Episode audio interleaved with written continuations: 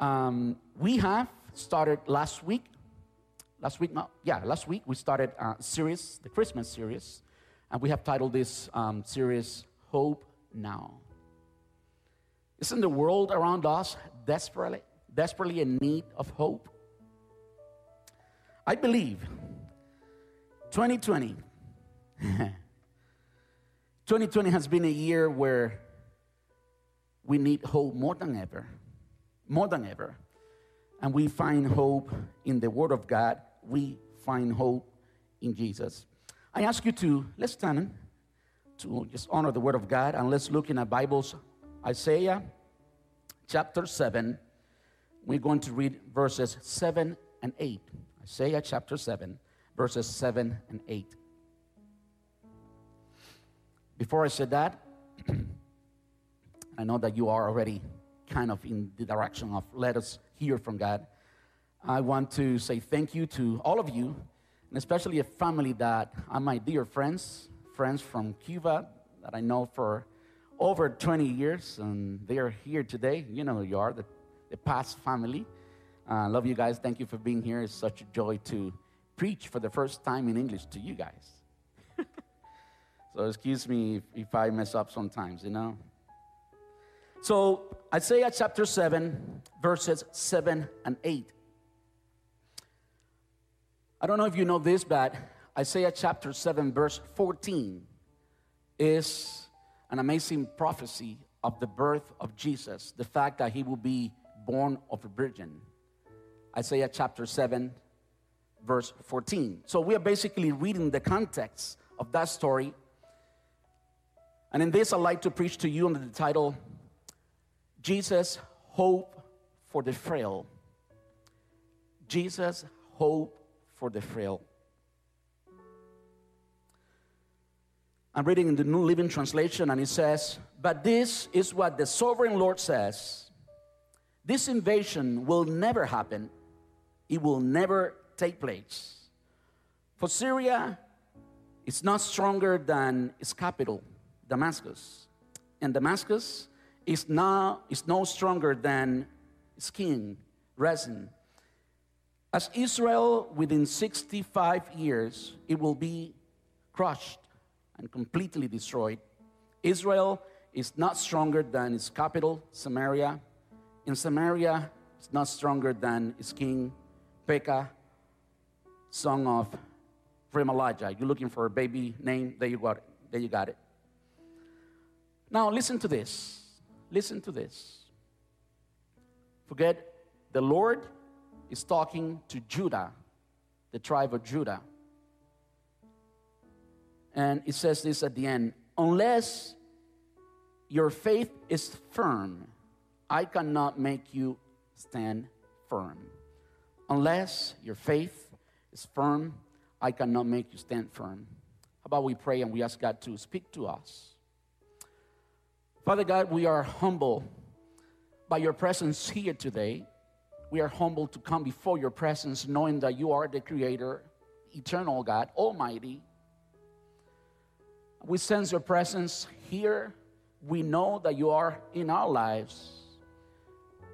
We truly enjoy our relationship with you, Father. Thank you for your Son. Thank you for making available, making possible for us to know you personally and to have hope eternally. Real hope. We have reasons to have hope because we have you. We are not alone. So, Father God, we ask you to speak to us this morning.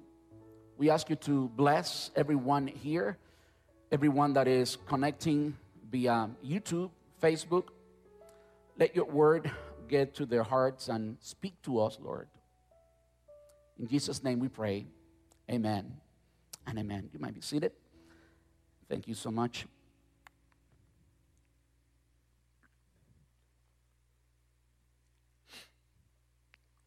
For every mother, I guess, I kind of say I can know that. But for mothers out there, giving birth to a child is very, very important, very, very special, right? I would say that um, there are many specials uh, birth out there, but in reality, for every mother, every birth is special, right? Well, there has been some truly special birth uh, in history. Like the oldest mother recorded, or the oldest birth recorded is from a mother that was 70, 70 years old. So for those of you that, you know, are getting into the 30s and 40s and you're concerned and worry, you know, you know, is, is it possible? Of course it's possible. You can see many examples of that in the Bible. Well, in fact, what I just said is, is, is out, outright wrong. Because if you know your Bible, you know that there are some mothers in the Bible that had children after 70. So in modern age, I should say, we know that a mother had a baby in India when she was 70 years old. Of course, special. Special for her, special for all of us, you know. Uh, I found another statistic or another news that, you know, it was um, impressive to me. The largest child born, where both the mother and the child were alive after, you know, the birth. I know in many cases, you know, causes the death either of the child or the mother, but the one birth where the child was the largest, and they both lived after birth. Was recorded in 1955. Carmelina was the name of the mother in Italy. Guess how much the baby was, how much he weighed. You'd be glad that C-section exists and that your baby was not there. It was 22 pounds, 8 ounces. 22 pounds, 8 ounces. In Italy, I guess the baby was eating pizza from there. He was eating pasta and all the good Italian food from the womb. And it don't matter how many special birth you try to find in history, there is no single one, there is not a single one that even compares in any way to the birth of Jesus. There's no, there's no one. You know, I, I live um, fascinated with the, the truth that we live, the truth that we get to, a, to experience, to know, the truth that changes our life, especially when we go back to the book of Isaiah and we study prophecy. You see, when we come to church, and when we surrender our life to Jesus and we have that personal relationship and we are truly changed from the inside out, this is real. And sometimes when you present the truth of the gospel to people out there, you know, it's hard for them to believe. And I know why it's hard for them to believe. The book of Corinth, or the, the, letter, the first letter to Corinth, the Apostle Paul, tells us that people out there, natural people, normal people, they cannot comprehend the spiritual. They're spiritually dead, and therefore they cannot understand. So we are not to be surprised to the fact that they cannot understand it. But us on the other side, us that we have already gone through the experience of knowing Christ, we are to affirm our faith every day. Again, I live fascinated by prophecy. When I go back to the book of uh, Isaiah, especially knowing that it was written 700 years before the birth of Christ and how precise it speaks about the birth. Like in this case, chapter 7, verse 14, it talks about that he was, was going to be born of a virgin. And we'll get to talk about that, uh, of course, a lot today. My friends, there's no other like that. When we compare our Christ to any other religion, any other leader, Buddha, Muhammad, you name it, anyone out there, there hasn't been a prophecy about a single one of them. The birth that they experienced was totally natural, normal, just like yours and mine. There has been only one birth, only one person, a true person named Jesus. History is void without Jesus. You know, any, anybody can acknowledge the fact that Jesus existed. You cannot even refer to your birthday without acknowledging that. Isn't it beautiful to know, to know our roots and to know the Christ that we worship? And to know that 700 years before his birth, it was um, prophesied, it was spoken. Let me tell you, there are more than 100, there are more than 100 prophecies about Jesus in the Old Testament. And that's all beautiful, so, so beautiful. So beautiful to know that we are not worshiping any man, that we are not following anyone crazy, anyone crazy's idea, ideas, that we are not um, going behind anything that is religious or mystic or anything like that. No, no, this is real. Our faith is real. And it fills my heart when I think about the privilege that we have had, I have had, knowing Christ since I was a little child, having true, beautiful, real experiences with God since I was a boy. What a bless. How blessed I am. I feel like the richest man on earth. Zuckerberg, or uh, I don't know if I even said it right, the, the owner, I don't even know if he's the owner or CEO or what he is of Facebook or any of, any of these rich people ah, I don't feel any less than them because I know something were you know way more valuable, eternal, that nobody can remove, nobody can, can take away from me. So before I continue talking about all that, let me let me set the um, context of the sermon. I believe that Jesus is truly hope for the frail, hope, eh, for those that experience weakness, the people of Israel was the people of God, or is the people of God. We do not replace the people of Israel. The replacement um, doctrine is outright wrong. We do not replace the people of Israel. We become people of God, but we are not Israel. The prophecies to Israel are the prophecies to Israel, and then continue to be the people of God. Just in the same way, we are not less. Listen to me, we are not less in any way. We are the people of God. So when we look back in history and we study and we read about the people of Israel, we learn about the God of Israel and so forth. We learn about our God because it is the same God. It is our Father, our God. And in this prophecy, this specific prophecy, you need to understand a little bit of the history, what was going on the people of Israel, the 12 tribes, divided at some point, and they became what is known as Israel, which is the kingdom of north. 10 tribes, 10 tribes, 10 families were the people of Israel north. And then there were two tribes that became what is known to us as Judah. Have you ever heard that Jesus is the lion of Judah? Well, Judah was where Jerusalem is, Judea, basically today. And of course, you can just know these facts and know that, of course, Israel was way bigger than, than, than Judah.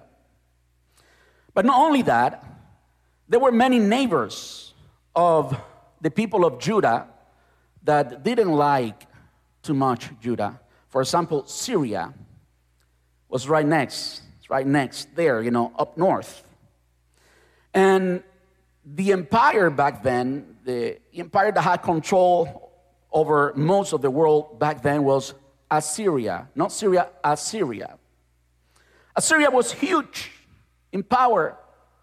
Everyone was afraid of Assyria.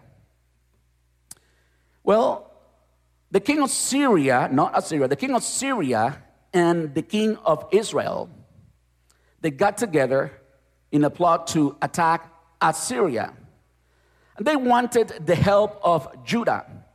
And they spoke to Ahaz, the king of Judah. The king of Judah said no. He was a chicken. he was afraid. He didn't know. He didn't acknowledge. He didn't believe the many promises that God have given them specifically.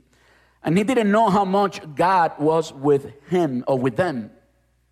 Let me tell you, when you go back in the history of the Old Testament and you read the Old Testament, you'll see God's protection, especially over the tribe of Judah, in a mighty way. And let me tell you the reason why. The reason why is because Jesus will come from there.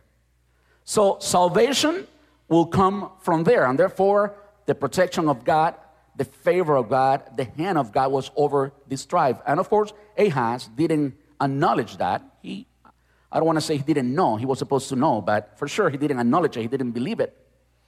So when he gets this invitation from the king of Syria and the king of Israel, he says no. He was afraid.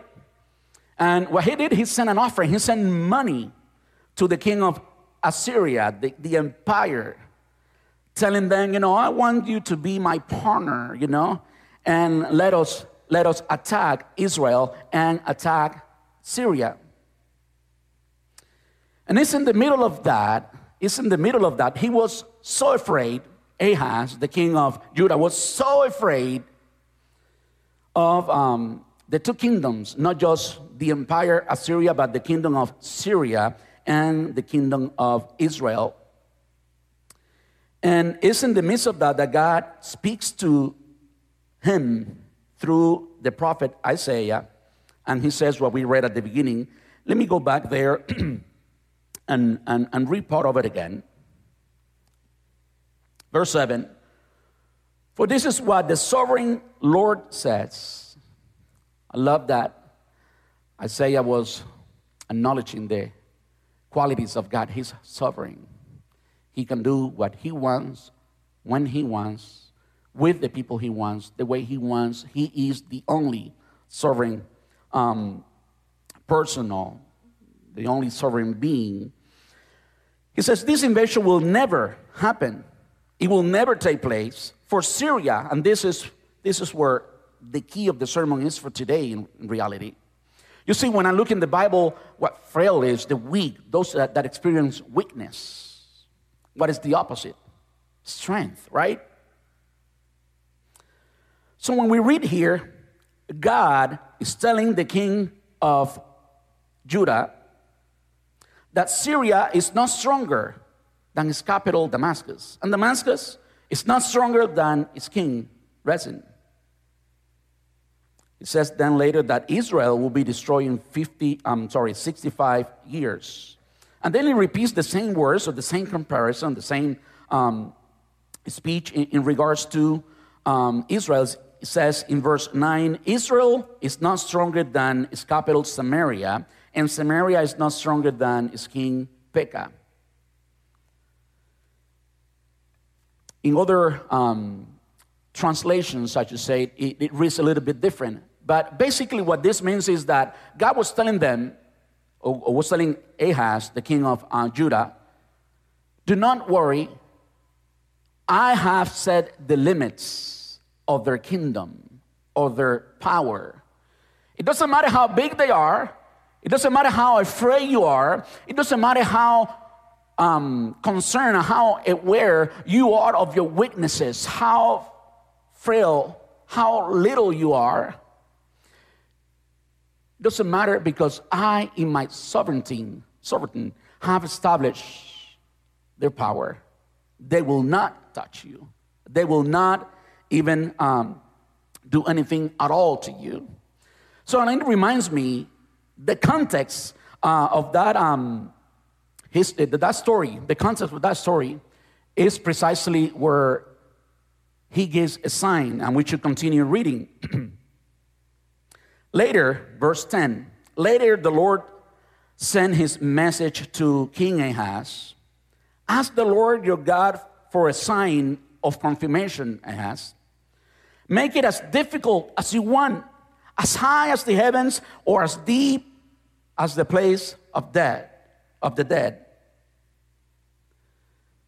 God was giving Ahaz the opportunity to ask for a sign, an impossible sign, a miracle of God.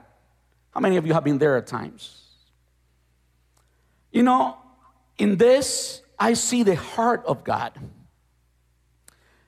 giving Ahaz and in, in him the people of Judah the possibility to see, the possibility to, to, to experience God's faithfulness in a mighty way, so that he could see above anything that he was seeing physically, that he could see above all the weaknesses that they had as a nation or they had in any way,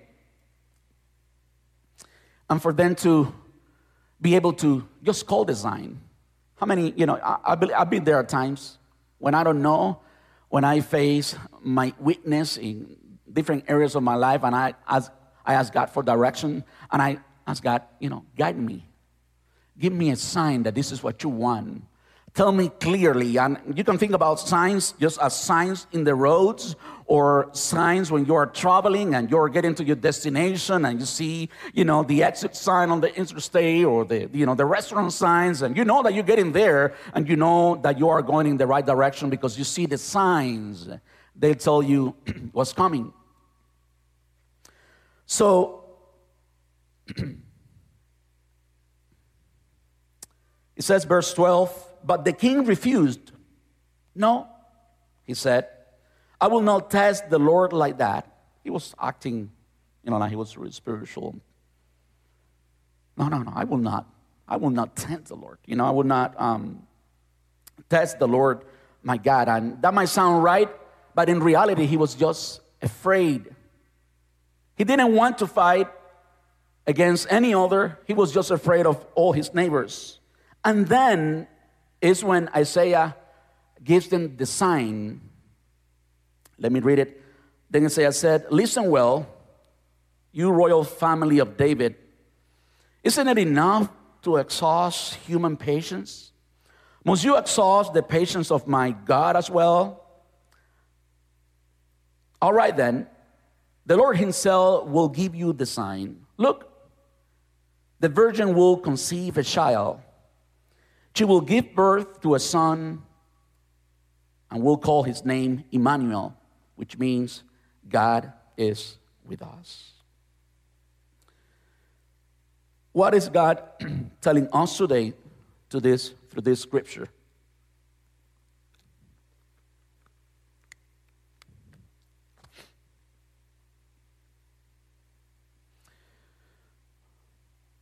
God, of course, was talking to the fears and the virgin birth of Jesus was a sign. And before you, you know, you get to um, understand or you try to understand the whole thing, let me tell you this. When we study prophecy and we try to interpret a prophetic text like Isaiah, of course, um, this, of course, meant something for them, for Ahaz, right then.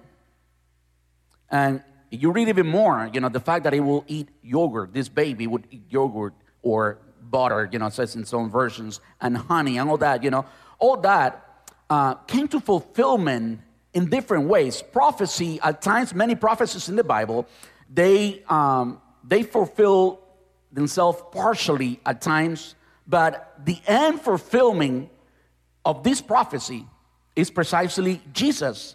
And that is why it is recorded in the, the Gospel of Matthew and the Gospel of Luke that this is specifically uh, a prophecy about Jesus. Now, I want you to know this, all that to say that this was a sign that God was, the, was giving Ahaz, the people of Judah, because they were very, very aware of their weaknesses. So when I look at history and I look back at the first Christmas, and we look at the story of Jesus and we see actually the fulfillment of that prophecy, and in fact, Jesus being born of a virgin. That is essential. And let me say this talking about the, the virgin birth, uh, it is. It is kind of, you know, you, you should wonder, you should ask yourself, why is it that the book of Acts, for example, didn't mention that as a basic doctrine for the early church? Why not? Why isn't that in any of the letters of the New Testament that is ever mentioned again? Why? Well, this is just me giving a logical answer. This is my humble opinion, but you see, Greeks, Greek, the Roman Empire, the Greeks, they, they would almost worship anything. And you know Zeus and you know Hercules and all that. Why were they, in their opinion? They were a mix of the God and human, right? So it wasn't the right time, in a way, to bring the fact that Jesus was born of a virgin because of the action of the Holy Spirit. Many uh, cultures in that um, time would misinterpret that and, and, and see it the wrong way. No, I don't believe the Apostle Paul or God in any way was communicating anything like that to the early church. Just a little, you know, um, little something for us to think about. Now, going back to being weak, going back to being frail, and how God is with us in the midst of all our weaknesses. The year 2020 has been, for sure, a year in which we have realized how weak we are. Isn't that true? Doesn't matter how healthy a person infected with COVID 19 is, you truly don't know what will be the outcome. This virus is crazy. We don't even know if it's going to show any symptoms, or we, you know. And with that, everything that is going on around the world, for sure, 2020 has been a year in which we know how frail we are as humankind. Let's also talking about prophecy. It also showed us how frail, how weak our expectations are. Talking about predicting the future. At the beginning of the year, we were all, you know, talking about how great of a year we would have and all the expectations that we would have and how we would lose weight and, you know, go to the gym and the body and, you know, the car and, you know, blah, blah, blah, blah, blah, blah. And suddenly, surprise, here's COVID. And everything changed. Everything changed. Today we live in a different world. Normal is not the normal that we used to have, it's a different normal. And this will could affect our life forever. We have to learn how to live with COVID in the middle of many other things. I'm just referring to only one thing. Let me tell you, COVID is not the first pandemic that the human history experienced. It's not the worst by any means. It's not the worst by any means. And let me tell you, if Something that, if in any way this pandemic is making people, making human beings aware of how weak we are, how frail we are, and how much we need God, then in that respect, it is a blessing. Because you go, just like Jesus said, you can go to hell with all your strength or accept how weak you are. I'm talking about, you know, going missing an eye or missing an arm. You know, I hope you know where, where I'm coming from when, when I'm referring to what I'm saying right now. That is some expression of weaknesses that we have, right? Let me tell you this. I should close up real soon, so let me tell you this. Our weaknesses are a chance to experience God's strength and God's faithfulness. Our weaknesses, all of them, are a chance, an opportunity that God is giving all of us to experience, to truly know and experience, receive, make it yours. How faithful He is and how strong He is. And just talking about the birth of Jesus, something that fascinates me all the time, and that's why I am proud. I am joyful to be a Christian. I am not ashamed of the gospel, like, like, like the Apostle Paul said. Because when I look back and I see the reason why Jesus came, and I realize that it's because of me, it's because of you, he came to make available a true and real personal relationship with the Father, and here we are having that relationship. He loved us so much that He gave His Son. That's fascinating, and it's true, and we experience it today. I should finish real quick, so I want to go to another prophecy, also about Jesus. and also talking about the frail and the weak. And this one is about the end. The prophets that we read at the beginning, Isaiah, was about the birth of Jesus, 700 years before Jesus was born. That's part of history. That's part of the, you know, 2,000 years ago. But now we're going to read about another prophecy that had to be with Jesus and how strong he is and how he will be the king. He will represent the government that everybody expects, talking about government and elections and, and you know, what party and all that, you know. We are not, we belong to Jesus. First of all, He is our King. Our citizenship is in heaven. This is not our home. And we are to live with that reality. We are to live with eternal values. The fact that this is not our eternal home. We are here for a few years and then we are going home with Father and we will be with Him forever. But let me read the, the end of the story. I want to read uh, Joel chapter 3, verse 10. Hammer your plowshares into swords and your pruning hooks into spears. Train even the weaklings, I'm sorry, the weaklings to be warriors. That's how the New Living Translation says it. The King James translation says, Let the weak say, I am strong. It's talking about the end time it's talking about the kingdom of Jesus when he comes and he will gather all the people that punished Israel, including, including Syria, including Assyria, including the northern kingdom, including everyone that had harmed the people of God. And in that says that we will all gather. You have to read to, you know, try to understand what, what I'm trying to say here. We will all gather, and then even the weak people, even the frail people, are to say, I am strong. Why? Because who's leading this war? Who's leading this? King Jesus is leading this.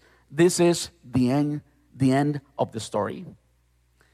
My friends, all that to say, that don't matter what you face today, don't matter all the weaknesses you have, the weaker you are, more frail you are, you have bigger opportunities to see the Lord.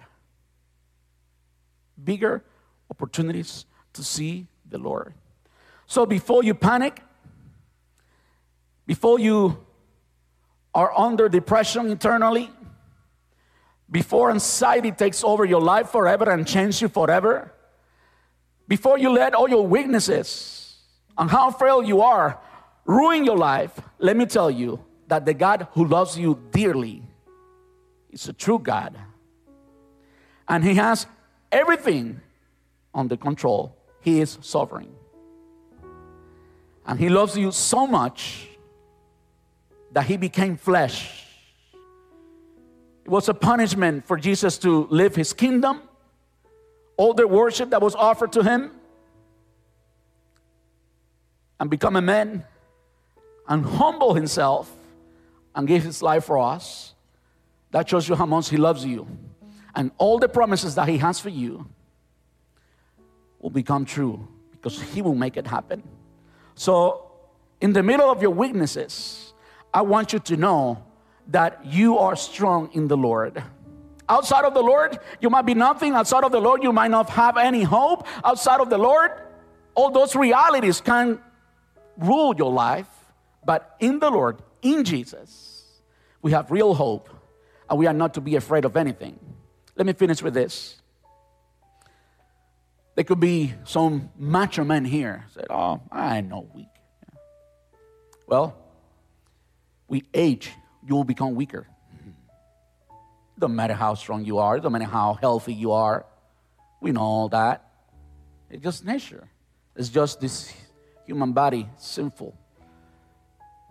It's destined for death, this human body. But guess what? The soul is not. Isn't that beautiful? And even if you're strong right now, tomorrow you can become weak. And even if you're strong right now, you, let me tell Listen to this. You are weak compared to what God has for you. Strength is not something that, you know, you have on a scale where you are strong forever. You know, strength is relative. You are strong enough to maybe lift this pulpit, but if, if I put 2,000 pounds of steel right here, you are not strong enough to lift them up. And everything that God has for you is like that big, it's huge. What God has for us, a church, is huge. We are weak, we are frail, we cannot do it alone. We need Him all the time. So I invite you to pull, to put all your weaknesses in God's hands. I know that you can say, in the middle of acknowledging your weaknesses, I am strong, I am strong in the Lord. Amen. Let me pray for you. And as you face any weaknesses this Christmas season, any sickness, any problems in your family, any problems in your person, in your being, in your character, please acknowledge the promises that God has for you and do not be afraid of anything because God is, God is with you. Father God, thank you so much for today. Thank you so much for the privilege, the great honor that we have to know you, Father. Father, that sign that you gave Ahaz, the fact that your son will be born of a virgin, we know. We know because it's history. Now, Father God, many of us are needing signs. We need direction. We need for you to guide our steps. We need solutions from you. Father God, we ask you that as we face tomorrow, as we don't know what will happen tomorrow, let us be affirmed that you are strong and that you are with us, and in you we have hope, eternal hope, hope for today, hope to face all the challenges that we are to face tomorrow, the days ahead, in the next year, in all the seasons of our lives until you come. We ask you this in Jesus' name, and we worship, Lord. Amen and amen.